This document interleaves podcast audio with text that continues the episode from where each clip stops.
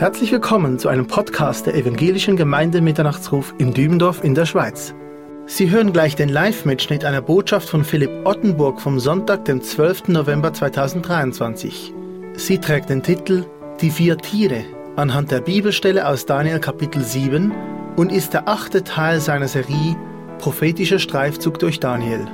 Zuvor hören Sie noch die zugehörige Schriftlesung aus Daniel Kapitel 7, die Verse 1 bis 10 gelesen von Tobias Rindlisbacher. Weitere Informationen zum Mitternachtsruf finden Sie in den Podcast-Notizen oder am Ende dieser Sendung. Wir wünschen Ihnen Gottes Segen beim Hören. Daniel 7, die Verse 1 bis 10. Im ersten Jahr Belsazars, des Königs von Babel, sah Daniel einen Traum und Gesichte seines Hauptes auf seinem Lager. Dann schrieb er den Traum auf die Summe der Sache berichtete er. Daniel hob an und sprach, ich schaute in meinem Gesicht in der Nacht, und siehe, die vier Winde des Himmels brachen los auf das große Meer, und vier große Tiere stiegen aus dem Meer herauf, eins verschieden vom anderen. Das erste war gleich einem Löwen und hatte Adlerflügel. Ich schaute, bis seine Flügel ausgerissen wurden und es von der Erde aufgehoben und wie ein Mensch auf seine Füße gestellt und ihm ein Menschenherz gegeben wurde. Und siehe, ein anderes, zweites Tier glich einem Bären und es richtete sich auf einer Seite auf und es hatte drei Rippen in seinem Maul zwischen seinen Zähnen. Und man sprach zu ihm so, Steh auf, friss viel Fleisch. Nach diesem schaute ich und siehe ein anderes, gleich einem Leoparden und es hatte vier Vogelflügel auf seinem Rücken. Und das Tier hatte vier Köpfe, und die Herrschaft wurde ihm gegeben. Nach diesem schaute ich in Gesichten der Nacht, und siehe ein viertes Tier, schrecklich und furchtbar und sehr stark, und es hatte große eiserne Zähne. Es fraß und zermalmte, und das übriggebliebene zertrat es mit seinen Füßen.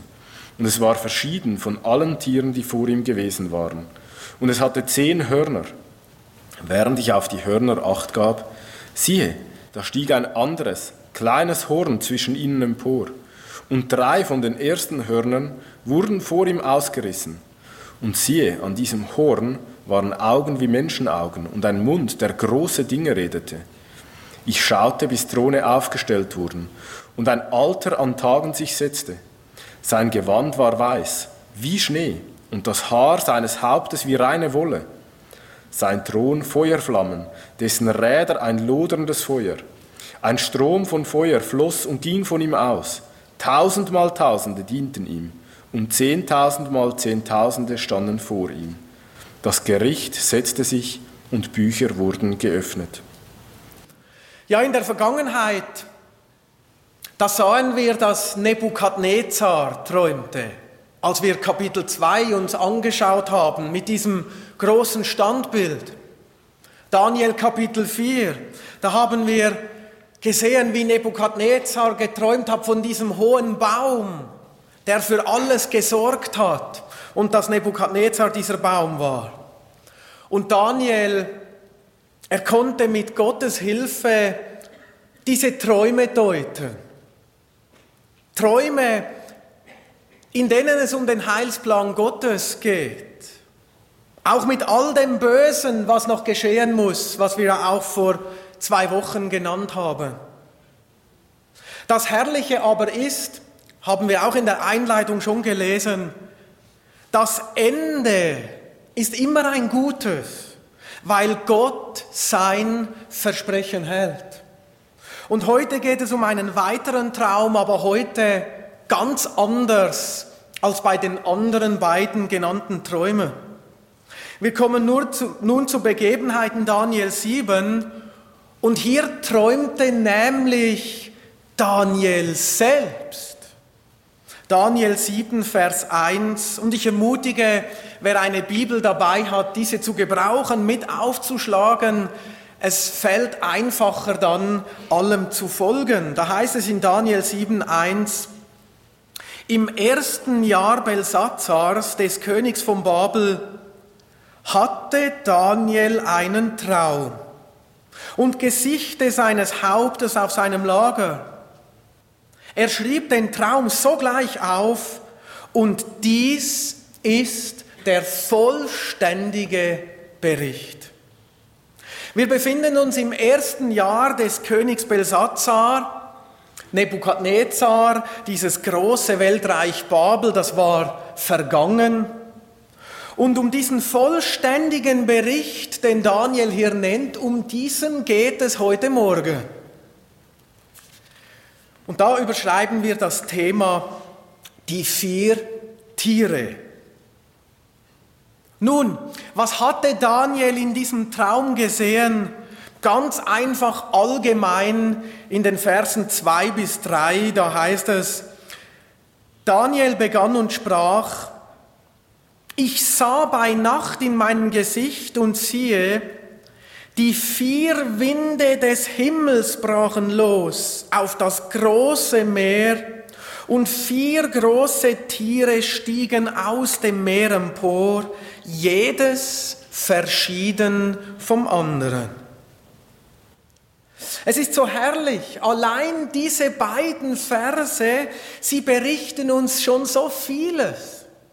Die vier Winde des Himmels brachen los auf das große Meer. Erinnern wir uns, das Meer, das Völkermeer, das durch diese Winde aufgewühlt wird. Und diese Winde, von wo kommen sie? Es sind die Winde des Himmels. Die Völkerwelt ist unruhig. Das Toben der Völkerwelt. Wir merken auch heute, dieser Wellengang wird immer stärker. Und im Übrigen ergänzen vielleicht nochmals nachträglich zu diesem Völkermeer, könnten wir uns noch dazu schreiben, Offenbarung 17, Vers 5. Da heißt es, die Wasser, die du gesehen hast, wo die Hure sitzt, sind Völker und Scharen, Nationen und Sprachen. Die Wasser, das Meer, das Völkermeer. Und diese Winde kamen vom Himmel. Ja, wer ist es denn, der heute in der Luft herrscht? Epheser 2, Vers 2. Gemäß dem Fürsten, der in der Luft herrscht. Und dieser Fürst bringt Unruhe. Und diese Winde, diese Unruhe bringen oder bringt in Daniels Traum etwas zum Vorschein. Daniel sieht vier Tiere aufsteigen und enorm wichtig zur Unterscheidung, jedes Tier unterschied sich vom anderen. Keines war einem anderen irgendwie gleich, alle total unterschiedlich. Was nun auffällig ist, wie sehr diese vier Tiere zu den vier Metallen aus Daniel 2 passen. Der große Unterschied ist, dass in Kapitel 2 in Form der Metalle ja eigentlich mehr die Außenseite der Dinge, also das kühle Metall gezeigt wird. Und hier in Kapitel 7, da sehen wir aber die inneren Werte dieser Metalle, die, das Innere dieser Tiere, die innere Natur. Geistliche Menschen, von Gott erneuerte Menschen haben den Einblick in Inneres. Daniel träumte selbst, während alle anderen nur oberflächlich das Äußere vielleicht betrachten können. Nebukadnezar sah einfach diese Metalle der Skulptur. Und ein gutes Beispiel ist ja auch Israel, auch gerade in der Zeit jetzt, in dieser ganzen Sache, wo dieser Konflikt so neu aufgeflammt ist. Wer kann denn diesen Konflikt wirklich erklären? Das kann doch gar keiner. Aber die Gläubigen sehen das Innere. Die Gläubigen mit der Bibel können diesen Konflikt erklären. Die innere Natur. Auch hier dieses Geschehens in Daniel 7, da wird deutlich, diese vier kalten Metalle, diese vier Tiere, es sind eigentlich heißblütige Bestien. Das sind Bestien. Der Mensch ist bestialisch. Diese Tiere sind wild, sie sind blutgierig, sie sind mordlustig und das ist eigentlich schon eine Hauptlektion dieses siebten Kapitels. Und nun, da sah Daniel dieses erste Tier. Und wir sehen oder wir, wir benennen die Punkte heute Morgen so, dass wir einfach die wichtigsten Elemente als Überschriften nehmen dieses siebten Kapitels und der erste Punkt somit der Löwe. Und da lesen wir mal Vers 4. Das erste Tier glich einem Löwen und hatte Adlerflügel. Ich schaute, bis ihm die Flügel ausgerissen wurden und es von der Erde aufgerichtet und wie ein Mensch aufrecht auf seine Füße gestellt wurde und wie ihm ein menschliches Herz gegeben wurde. Und da stellt sich nun natürlich die Frage, ja, was könnte damit gemeint sein? Und das sind einfach meine persönlichen Sichtweisen. Im Vergleich mit Jeremia 4, Vers 7, da sehen wir, dass neben Jesus Christus und wir wissen ja auch Satan, dass auch das babylonische Weltreich das ja schon vergangen war, mit einem Löwen verglichen wird. Und das passt zum Haupt des Standbildes in Daniel 2. Das erste Tier ist wohl somit dieses erste Weltreich der Skulptur, das babylonische Weltreich. Der König war Nebukadnezar. Und wenn wir uns zurückerinnern, ja, er hat, der Löwe hatte Adlerflügel, die wurden ihm ausgerissen. Danach stand der Löwe auf wie ein Mensch. Er hielt ein menschliches Herz. Nebukadnezar war stolz. Er hatte von Gott die goldene Herrschaft erhalten. Der Löwe, das ist ja der König der Tiere, das edelste aller Tiere. Und er musste durch Gericht erfahren, wie seine Fittiche gestutzt wurden, und zwar so lange, bis er auf den Allerhöchsten geblickt hat, zum Himmel blickte. Und dann wurde er wieder aufgerichtet. Er erhielt seine königliche Würde wieder zurück. Er gelangte zur göttlichen Menschheitswürde, die ihren höchsten Ruhm in der Anbetung des lebendigen Gottes sucht. Ja, Kellogg's Frosties hatte in der Vergangenheit ja den Slogan, entdecke den Tiger in dir. Gut, wie oft entdecken Sie, wie oft entdeckst du den Tiger, den Löwen in dir und bist über dich selber aber enttäuscht? Wir merken, wir sind doch oftmals kleine Bestien. Als ich vor einigen Wochen etwas überreagierte, weil unser Sohn Elia nicht das machte, was ich eigentlich wollte, da sagte er mir bei der herrlichen Versöhnung, das ist ja immer etwas vom Schönsten, ist ja die Versöhnung. Und da sagte er zu mir, ach Papa, Vorher waren wir wie zwei Dinosaurier. Ja, wenn solche unguten Dinge geschehen in unserem Leben, wir wollen sie nicht gutheißen, nein, auf keinen Fall. Aber sie helfen doch auch unserer Besinnung. Es sind doch genau die Situationen, die Gott in unserem Leben benutzt, um uns weiterzubringen. Er will uns helfen, wieder nach oben zu schauen, zu merken, hey, die wahre Menschheitswürde findest du nur im Blick auf Gott, in der Anbetung Gottes. Und deshalb dürfen wir uns bei diesem ersten Tier doch auch Mut machen. Gott arbeitet an uns.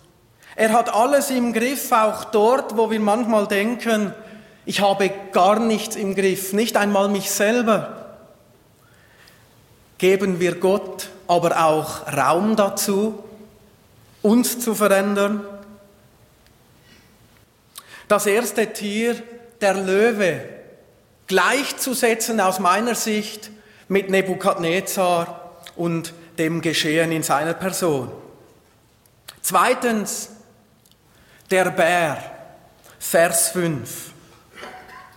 Und siehe, das andere, zweite Tier glich einem Bären, und es war nur auf einer Seite aufgerichtet und hatte drei Rippen in seinem Maul zwischen seinen Zähnen.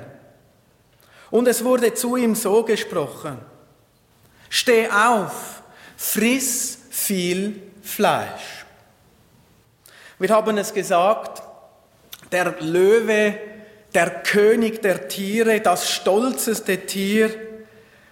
Auch bei den Tieren wie bei den Metallen sehen wir eine Minderung dieses Stolzes von Reich zu Reich, das da kam, des Wertes ähnlich eben wie beim Standbild. So war das zweite Tier nun kein Löwe mehr. Das zweite Reich, das da kam, es war nur noch ein Bär. Interessant ist, dass wir lesen, dieser Bär war nur auf einer Seite aufgerichtet und somit war eine Seite höher als die andere. Erinnern Sie sich? Medopersien. Die eine Seite war stärker in der Skulptur, die zwei Arme. Es war ein geteiltes Reich. Und die persische Seite überragte die medische Seite. Und was die drei Rippen im Maul bedeuten, da gibt es Spekulationen. Oft werden drei wichtige Provinzen genannt, Landesteile, die äh, durch die Perser erobert wurden, Babylonien, Lydien und Ägypten. Aber was auch immer diese Rippen sind, was wir sehen können, ist der Groll dieses Bären, seinen Grimm. Und dieses Reich, es hatte eine unersättliche Ländergier und wir lasen es ja, es fraß viel Fleisch. Drittens, der Panther. Oder auch der Leopard. Das ist ja auch, das ist eigentlich das Gleiche. Äh, einige Übersetzungen schreiben Panther, andere Leopard. Also drittens überschreiben wir jetzt mit der Panther und da lesen wir Vers 6. Danach schaute ich weiter und siehe ein anderes Tier wie ein Panther. Das hatte vier Vogelflügel auf seinem Rücken und vier Köpfe hatte dieses Tier. Und ihm wurde Herrschaft verliehen. Der Panther, der Leopard, das ist ja ein sehr elegantes Tier, ein geschmeidiges Tier, es ist sehr flink. Und sind nicht genau diese Eigenschaften so trefflich und bezeichnend im Vergleich mit dem dritten Weltreich Griechenland unter Alexander dem Großen?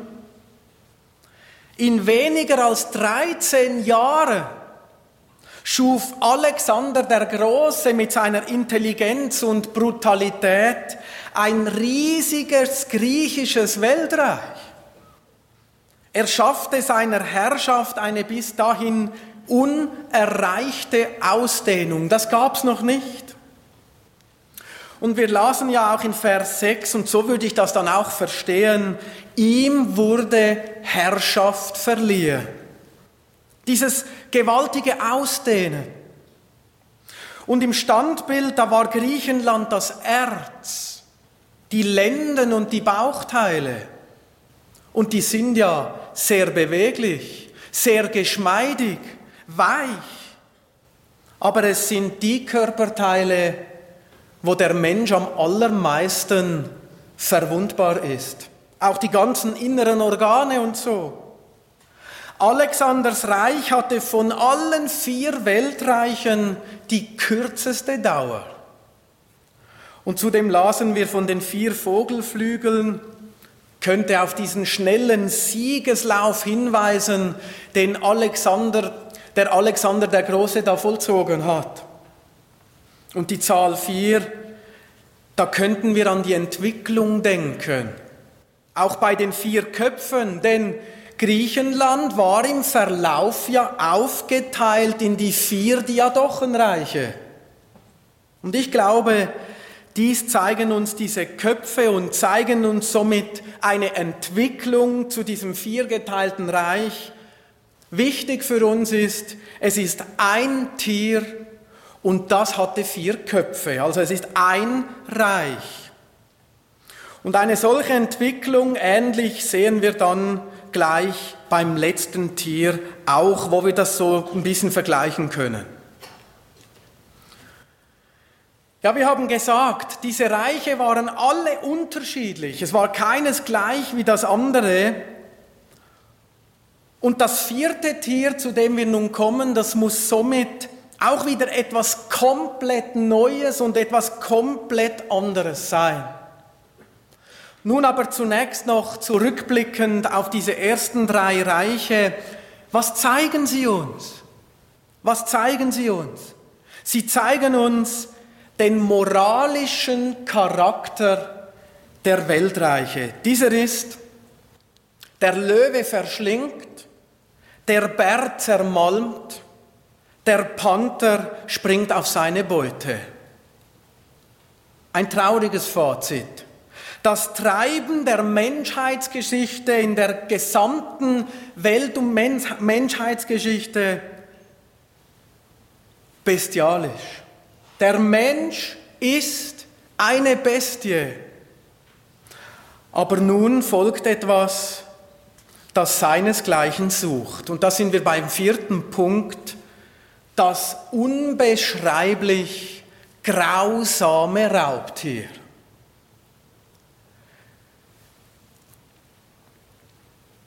Da heißt es in Vers 7, nach diesem sah ich in den Nachtgesichten und siehe ein viertes Tier, furchterregend, schrecklich, außerordentlich stark. Es hatte große eiserne Zähne, fraß und zermalmte und zertrat das Übrige mit den Füßen es war ganz anders als alle vorherigen Tiere und hatte zehn Hörner. Merken wir etwas? Nach diesem sah ich Worte, die wir vorher bei den anderen Tieren nicht entnehmen. Das Wort Gottes macht hier nach den ersten drei Tieren eigentlich eine Art Schlussstrich und setzt dann völlig neu ein. Was will uns das sagen? Es will doch unsere ganze Aufmerksamkeit auf sich ziehen. Es soll uns sagen, das, was jetzt kommt, es ist absolut abstoßend, schrecklich, es ist gewalttätig. Ihr könnt Jahrtausende zurückverfolgen. So etwas gab es noch nie. So grausam, dass nicht einmal ein Raubtier, das es schon gibt, hier genannt werden kann, um das zu benennen, weil dieses so unbeschreiblich schrecklich sein wird. So schrecklich, das hat die Erde dann noch nicht gekannt. Und interessant ist mit Offenbarung 13.2, da können wir annehmen, dass es an Brutalität und Grausamkeit so sein könnte, wie wenn wir alles bisherige, was auf Erden geschah, zusammenziehen würden und auf einmal auf die Erde loslassen würden. Denn in Offenbarung 13.2, da kommen diese Tiere alle darin vor, das letzte antichristliche Weltreich zu beschreiben. Eine Art Löwenbärenpanther. Und das in grausamster Form. Und meine Lieben, dorthin entwickeln wir uns. Das ist die Antwort dafür, wie es mittlerweile auf dieser Erde zugeht, auch vor unserer Haustüre. Mittlerweile sind wir so weit, dass Terroristen skrupellos Säuglinge enthaupten. Wenn wir an die Hamas-Terroristen denken oder jetzt auch wieder vor zwei Tagen in Offenburg, ein Schüler geht in sein Klassenzimmer und schießt einem Schulfreund mit einer Pistole eine Kugel in den Kopf. Nicht zu fassen.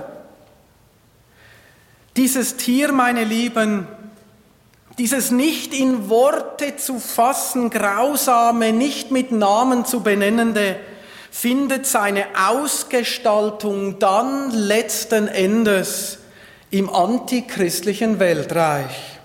Und das passt dann auch zu all den schrecklichen Dingen, die uns die Offenbarung ja schildert. Und meine Lieben, dann ist auf der Erde wortwörtlich der Teufel los. Heute ist der Teufel noch im Lufthimmel, aber während der Trübsal wird er aus dem Himmel auf die Erde geworfen. Und wir lasen es, dieses vierte Tier, es hatte eiserne Zähne. Eisen, das war ja auch das Metall der Beine des Standbildes. Begonnen damals hat das römische Weltreich ja, als es Griechenland erobert hat, diesen Alexander der Große, dann aber diese Diadochenreiche, das, was da entstanden war. Und dieses römische Reich, es fraß, es zermalmte, zertrat alles eisern mit seinen Füßen. Ja, und wie schlimm muss das einst also werden? Es war ja auch so, dass das antike römische Weltreich sich von allen anderen deutlich unterschieden hat. Allein die geschichtliche Vordauer überragt sämtliche Weltreiche bis dahin. Und der moralische Fall, das war ein Tiefpunkt. Und wir sollten mal uns die Zeit nehmen. Ich habe das nur mal so flüchtig gemacht. Ich sollte mir mal die Zeit nehmen, die heutigen Entwicklungen in dieser ganzen Unmoral mit dem damaligen römischen Reich zu vergleichen. Ich glaube, wir würden staunen, wie ähnlich das das ist, wohl einfach nur viel schlimmer heute. Und dieses Reich, es hatte eine Festigkeit und Wucht, dass verschiedene Eigenschaften römischer Arten auf sämtliche politischen Erben, seitdem es nicht mehr existiert, übergegangen sind. Das ist ja sehr interessant. Eigenschaften des römischen Rechts beispielsweise oder auch die Art und Weise des Militärs, der Politik. So gesehen könnten wir sagen, auch wenn heute Rom nicht mehr ist, schlummert es doch in gewisser Hinsicht in der Gegenwart vieler Nationenvölker, in Arten und Weisen, im Denken. Und ich persönlich glaube somit eben nicht, ist meine persönliche Sichtweise, dass Rom nicht nur dort ist, wo es eben buchstäblich war, weil es um das innere Wesen, um das Gedankengut und die Prägung geht. Und ich persönlich glaube, diese Beine entwickeln sich durch die ganze Zeit hindurch, auch wenn es augenscheinlich nicht mehr da ist. Wie gesagt, das ist persönliche Sichtweise, kann auch ganz anders sein. Wir sind alle aufgefordert zu forschen, zu beten und spätestens, wenn es sich erfüllt, dann wissen wir es und wir werden Gott loben und preisen, weil alles in Erfüllung geht, was er gesagt hat. Und dann kommt es dazu in dieser Entwicklung des antichristlichen Reiches in der Zukunft, dieses römischen Reiches. Und da machen wir einen Unterpunkt in diesem vierten Punkt und diesen überschreiben wir mit die zehn Hörner. Die zehn Hörner. Vers 8.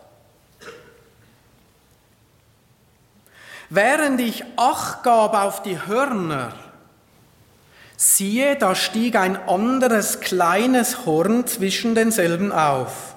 Und drei der vorherigen Hörner wurden vor ihm ausgerissen, und siehe, dieses Horn hatte Augen wie Menschenaugen und ein Maul, das große Dinge redete. Während ich Acht gab auf die Hörner, heißt es. Was können wir in diesem Bild des Horns aus dem Wort Gottes sehen? Das Horn in der Bibel zeigt uns Macht, zum Beispiel auch militärische Stärke und hier in diesem Kontext wohl Machthaber. Übrigens, wie wird die Rettermacht unseres Gottes oftmals benannt? Die Rettermacht unseres Gottes, 2 Samuel 22, 3 zum Beispiel, mit dem Horn des Heils, nicht wahr? Ihr und mein Horn des Heils, das ist Jesus Christus, das aufgerichtet wurde im Haus Davids. Ihr und mein Horn ist Jesus Christus, sein Blut, welches er für sie und mich am Kreuz vergossen hat. Und in dem Kontext, da erscheint uns doch das jetzt so herrlich. Ja, warum? Im ganzen Wort Gottes haben wir gesagt, finden wir das Horn in Bezug auf Macht, auf riesige Mächte. Und wir haben manchmal Zweifel, ob wirklich alle Sünden in unserem Leben vergeben sind. Horn des Heils, Jesus Christus, das ist nicht ein Hörnchen, das ist ein Horn, das ist pure Macht, eine nicht zu bändigende Macht durch sein Blut ist alles vergeben. Und wo musste einer Zuflucht suchen? Der zum Beispiel aus Versehen einen Menschen getötet hat, der musste rennen und die Hörner des Altares ergreifen.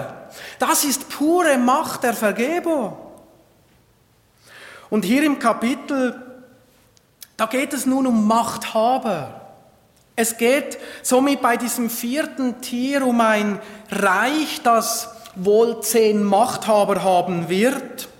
Wir haben es bei Griechenland mit vier Köpfen gesehen, diese Vierteilung in der Entwicklung. Ich glaube, dass es so zu diesen in der Entwicklung zehn Hörnern kommen wird. Aber die Zeit und die Erfüllungen werden es uns zeigen. Gott macht das. Aber wir sehen herrliche Parallelen wieder zu Kapitel 2, denn die Zahl 10 erinnert uns natürlich an die zehn Zehen der Füße.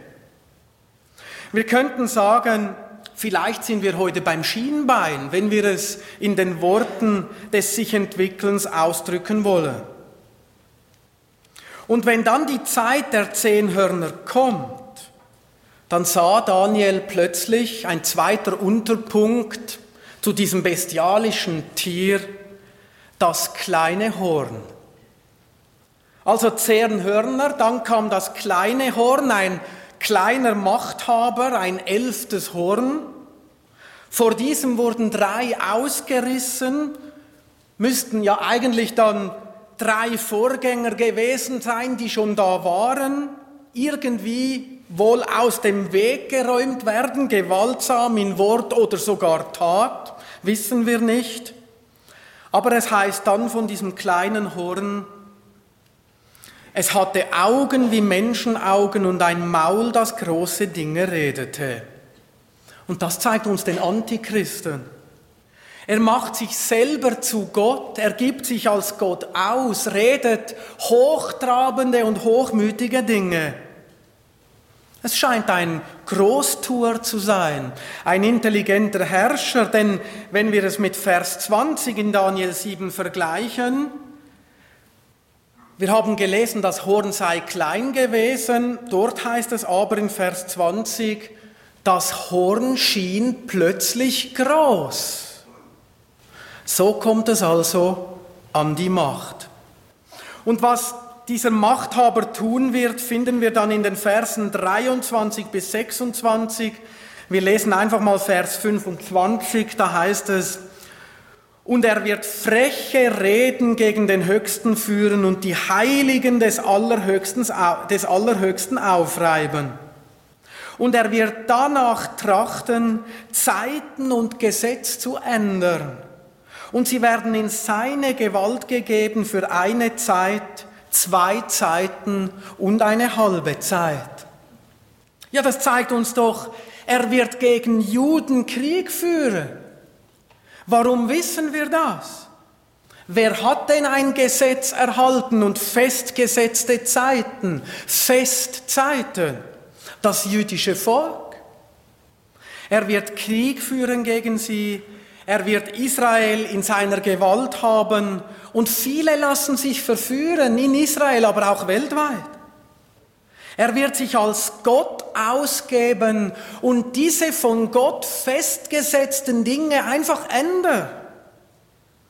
Und da heißt es in Vers 21, ich schaute, wie dieses Horn Krieg führte mit den Heiligen und sie überwand. Da könnten wir dazu schreiben Offenbarung 13, Vers 7. Er überwand sie. Aber das Wort Gottes, das hat ja Tobias auch so schön gesagt, es endet eben nicht hier. Da kommt noch ein Wort in diesem Vers wenn wir weiterlesen. Da heißt es bis. Es gibt ein bis. Ja, bis wann? Bis Gott wiederum sagen wird, ich habe ihr Geschrei gehört über die, welche sie antreiben. Ja, ich kenne ihre Schmerzen. Und dann heißt es, und ich bin herabgekommen, bis Gott eingreift. Daniel 7, Vers 22. Bis der Hochbetagte kam und den Heiligen des Allerhöchsten das Gericht übergab und die Zeit eintrat, dass die Heiligen das Reich in Besitz nehmen. Und da sind wir nun beim fünften und letzten Punkt. Der Hochbetagte und das herrliche Ende. Der Hochbetagte an Weisheit nicht zu überbieten. Diese Haare zeigen doch diese Weisheit. Verse 9 bis 12. Und da finden wir ja auch herrliche Parallelen. Also dieser Vergleich lohnt sich, wenn Sie mal Zeit haben, Offenbarung 4 und 5 oder auch Hesekiel 1 hier mit diesen Versen zu vergleichen. Unglaubliche Parallelen, richtig, es gibt einfach Freude. In diesen Versen 9 bis 12, da lesen wir vom herrlichen Ende der Zeiten der Nationen. Ja, wer ist dieser Hochbetagte? Ich persönlich glaube, dass es hier um Gott selber gehen muss. Wir dürfen den Mut haben, das auch zu sagen. Er setzt sich hier auf den Gerichtsthron. Warum wissen wir das? dass es wohl um Gott gehen muss, weil später in Vers 14 Christus selber auch in Erscheinung tritt. Da wird ein deutlicher Unterschied gemacht zwischen den beiden. Und auffällig ist auch hier dieser Feuercharakter, den die Nationenwelt oder die Nationen, diese Reiche erwartet. Wir werden hier in diesen Versen Zeugen vom ganzen Ernst des Gerichtes Gottes. Wir sehen seine unerbittliche, seine verzehrende Heiligkeit. Und wir sehen, wir sehen hier seinen bis zu diesem Zeitpunkt zurückgehaltenen Zorn. Und da sehen wir auch in diesem Zorn Gottes, wir sehen darin Gott ist nicht einfach alles egal. Ihm ist nicht einfach alles egal. Leid, Dinge, auch in ihrem persönlichen Leben, Gott ist das nicht egal. Dort, wo sie bedrückt werden, gemobbt werden, fertig gemacht werden, er sagt nicht, ja, dann ist es halt so. Und zudem ist es auch so, dass er die Menschen so sehr liebt, dass er deshalb auch zornig ist, wenn sie ihm den Rücken zudrehen und das Gegenteil tun von dem, was er sagt, dass es gut ist für den Menschen. Auch das ist ihm nicht egal. Eifernde Liebe kann doch nicht einfach sagen, mir ist alles egal. Auch in Gottes Zorn sehen wir seine eifernde Liebe. Und was die Völker und ihre Regenten gesät haben, das müssen sie ernten. Aber alles gerecht, alles mit dem himmlisch kompetenten Personal und den Büchern entsprechend dem, was alles in diesen Büchern geschrieben stand. Stellen Sie sich das einmal vor. Ja, was zeigen uns diese Bücher? Dieses ganze fiese Treiben, dieses Bestialische von den Menschen, ja, das ist alles festgehalten. Alles steht in diesen Büchern drin. Würde Gott etwas nicht richten, dann wäre es dem Opfer gegenüber nicht gerecht. Würde er etwas zu heftig richten, wäre es dem Täter gegenüber nicht gerecht. Und das ist ja genau das, was wir heute immer erleben. Entweder oder ist der Fall. Oftmals heute ist ja die Strafe einfach zu mild. Oder? Das ist doch unser Empfinden. Aber Gott, er notiert sich alles gewissenhaft bis ins Detail. Er kann gar nicht anders. Und er notiert auch ihre Belange, dort wo ihnen Leid angetan wird, Gemeinheiten, die wir erfahren, im Kleinen wie im Großen. Aber blicken wir auch mal auf uns selber. Wenn ich da in diesem Bezug dieser Bücher an meine Sünden denke, ja, da wird mir etwas schwindlig. Wie kostbar wird uns dass unsere Sündenhügel, bei mir sind es Berge, einfach vergeben sind. Wie kostbar ist uns unser Herr Jesus, seine Tat für dich, für mich. Und uns bleiben doch vor allem vielleicht große Sünden oder solche, die wir besonders schlimm erfahren haben, weil wir sie getan haben, an die denken wir doch noch lange zurück. Wir denken, boah, was habe ich da nur Schlimmes getan? Aber bei Gott, da ist auch alles notiert, was wir heute schon längst vergessen haben, was wir getan haben. Aber wie wunderbar wird uns hier diese Freiheit, die wir haben in unserem Herrn Jesus, weil er uns einfach all diesen schweren Ballast abgenommen hat, mit ans Kreuz genommen hat. Horn des Heils, es ist alles vergeben. Und wie wunderbar ist diese Freiheit, die wir haben in Jesus, dass wir fröhlich hier sitzen dürfen, dass wir nicht niedergeschlagen sein müssen. Und das ganze Treiben des Antichristen seines Reiches, das ist auch alles festgehalten. Und ihn wird das Gericht treffen. Wissen Sie wann? In den Versen 11 und 12 Daniel 7 lesen wir, ich sah fortwährend hin wegen des Lärms der hochfahrenden Reden. Ja, die können uns ja Angst machen, wenn einer da in unserem Umfeld irgendwie so übermächtig redet.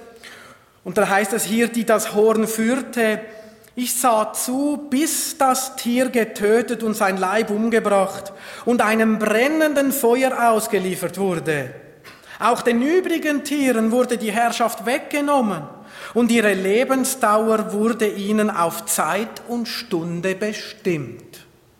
Wie gut, dass einer das Sagen hat. Dieses Horn, es wird in einem Höhenrausch seiner Arroganz hochtrabend reden, genau wie einst Nebukadnezar auf der Zinne, erinnern Sie sich, als er sich da lobte, wie herrlich er sich dieses Babel erbaut habe, genau dann traf ihn das Gericht Gottes. Genau dann kam der Fall zum grasfressenden Tier. Es schattet uns also beides das Einschlagen des Gerichtes Gottes in der Zukunft vor, genau dann wie ein Blitz beim Höhepunkt der Arroganz. Und nicht nur gegen den Antichristen, nein, sondern gegen das ganze antichristliche Reich, gegen seinen Leib. Auch es hat einen Leib, alle seine Nachfolger. Einfach, dass wir das nochmals festgehalten haben, wenn die Bibel von Tieren spricht, meint sie Reiche, Nicht nur Einzelpersonen, also das Tier aus dem Meer, Offenbarung 13, das ist ein ganzes Reich, von dem wohl der Antichrist dann eben der Führer äh, sein wird. Das ganze Reich kommt in den Feuersee. Und auch mit der Macht der anderen zuvor Reiche, die zuvor waren, ist es dann aus. Wir haben gesagt, warum erst dann? Weil die eigentlichen Regenten ja in der finsteren Welt sind, Daniel 10. Und dann setzt Gott all diesem Treiben ein Ende. Und wir lasen es. Ihre Lebensdauer wurde ihnen auf Zeit und Stunde bestimmt. Wie wunderbar ist es doch, das zu wissen. Gott setzt dem Bösen ein Ende, diesen Gedankenströmen Babels vom Haupt, was sich da durchzieht durch die ganze Zeiten der Nationen. Ein Ende. Und es kommt zu dieser herrlichen und großen Befreiungsaktion Gottes. Ich bin herabgekommen.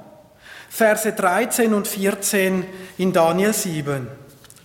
Ich sah in den Nachtgesichten und siehe, es kam einer mit den Wolken des Himmels, gleich einem Sohn des Menschen. Und er gelangte bis zu dem Hochbetagten und wurde vor ihn gebracht. Und ihm wurde Herrschaft, Ehre und Königtum verliehen. Und alle Völker, Stämme und Sprachen dienten ihm. Seine Herrschaft ist eine ewige Herrschaft, die nicht vergeht. Und sein Königtum wird nie zugrunde gehen. Ja, was Menschen schaffen und machen, was sie hervorbringen, das alles kommt und geht. Machthaber kommen und gehen. Der Antichrist kommt und geht. Wie anders ist, wenn Gott etwas tut. Es vergeht nicht. Es bleibt Gewissheit, Standhaftigkeit, Verlässlichkeit. Wie wunderbar sind Gott und sein Sohn. Wir sagen doch oft so schön in den Eheversprechen an den Hochzeiten, wenn die Brautpaare sich gegenseitig noch eigene Worte an sich richten, ich möchte eine Stütze für dich sein. Ja, was ist unser Herr für eine gewaltige Stütze, eine feste, eine unerschütterliche Stütze in allen Schwierigkeiten des Lebens, in all seinen Zusagen und Verheißungen. Das kann Ihnen und mir niemand nehmen. Und was für eine großartige und deutliche Beschreibung hier in den gelesenen Versen von der Wiederkunft des zukünftigen Christus Gottes, könnten wir sagen. Wir lesen hier, wie Gott sein Wort hält, seinem Sohn alles untertan macht. Er kommt mit den Wolken des Himmels wieder, genau wie Matthäus 25, 31 das auch beschreibt oder auch Offenbarung 1, Vers 7. Daniel sieht in seinem Buch ja nicht die erste Ankunft Jesu, vielleicht angedeutet, aber er berichtet von der zweiten, weil es um die Nationenvölker geht. Und nach alledem, was Daniel sah in seinem Traum, in diesem inneren Wesen, diesen Tieren, dieser Bestien, Daniel war so beunruhigt, sein Gesicht verfärbte sich. Obwohl er kannte das doch schon. Er kannte doch die Vision vom Standbild. Aber dieses grausame innere Wesen hat ihn erschreckt. Es ängstigte ihn. In Versen 15, 16, 27 und 28 finden wir das. Und nun zum Schluss. In den Versen 17 bis 18. Anschließend kommen Wiederholungen mit noch einzelnen Ergänzungen, weil Daniel nochmals fragt, wie muss ich das alles verstehen? Verse 17, 18 zum Schluss. Das Gesicht verfärbte sich. Uns schaudert es vielleicht ja auch, wenn wir an unsere Zukunft hier auf Erden denken. Wir wissen nicht, was wir alles miterleben werden. Aber hier kommt wieder dieses herrliche Aber, was wir ja immer wieder finden und was ja auch immer wieder betont wird, aber es ist uns so köstlich. Es heißt wieder aber. Und ich lese die Verse 17 bis 18 nach Martin Luther. Er schreibt, diese vier großen Tiere sind vier Königreichen, die auf Erden kommen werden. Aber die Heiligen des Höchsten werden das Reich empfangen und werden es immer und ewig besitzen. Die wahre Königsherrschaft auf Erden gehört an Israel. Und nicht, was aus der Erde kommt, wie diese Reiche, sondern eingesetzt durch die Bestimmungen des Himmels. Das bleibt. Die große Masse der Menschheit in der heutigen Zeit, sie denkt doch, dass das, von, dass das einfach so weitergeht, dieses Treiben der Menschen. Sie glauben, es geht so weiter und dass der Mensch Fortschritt erfahren wird, dass der Mensch immer vernünftiger wird. Aber nein, das muss ein Ende haben. Es muss besser werden, es muss perfekt werden und deshalb kommt und braucht es Jesus. Ist ja auch bei uns im eigenen Leben so. Und jemand schrieb einmal, die Herren dieser Welt gehen, aber unser Herr kommt. Amen. Dieser Podcast wurde produziert vom Missionswerk Mitternachtsruf. Schnitt und Redaktion Joshua Keller. Weitere Infos zum Missionswerk und der Gemeinde Mitternachtsruf erhalten Sie unter www.mnr.ch. Copyright Missionswerk Mitternachtsruf, alle Rechte vorbehalten.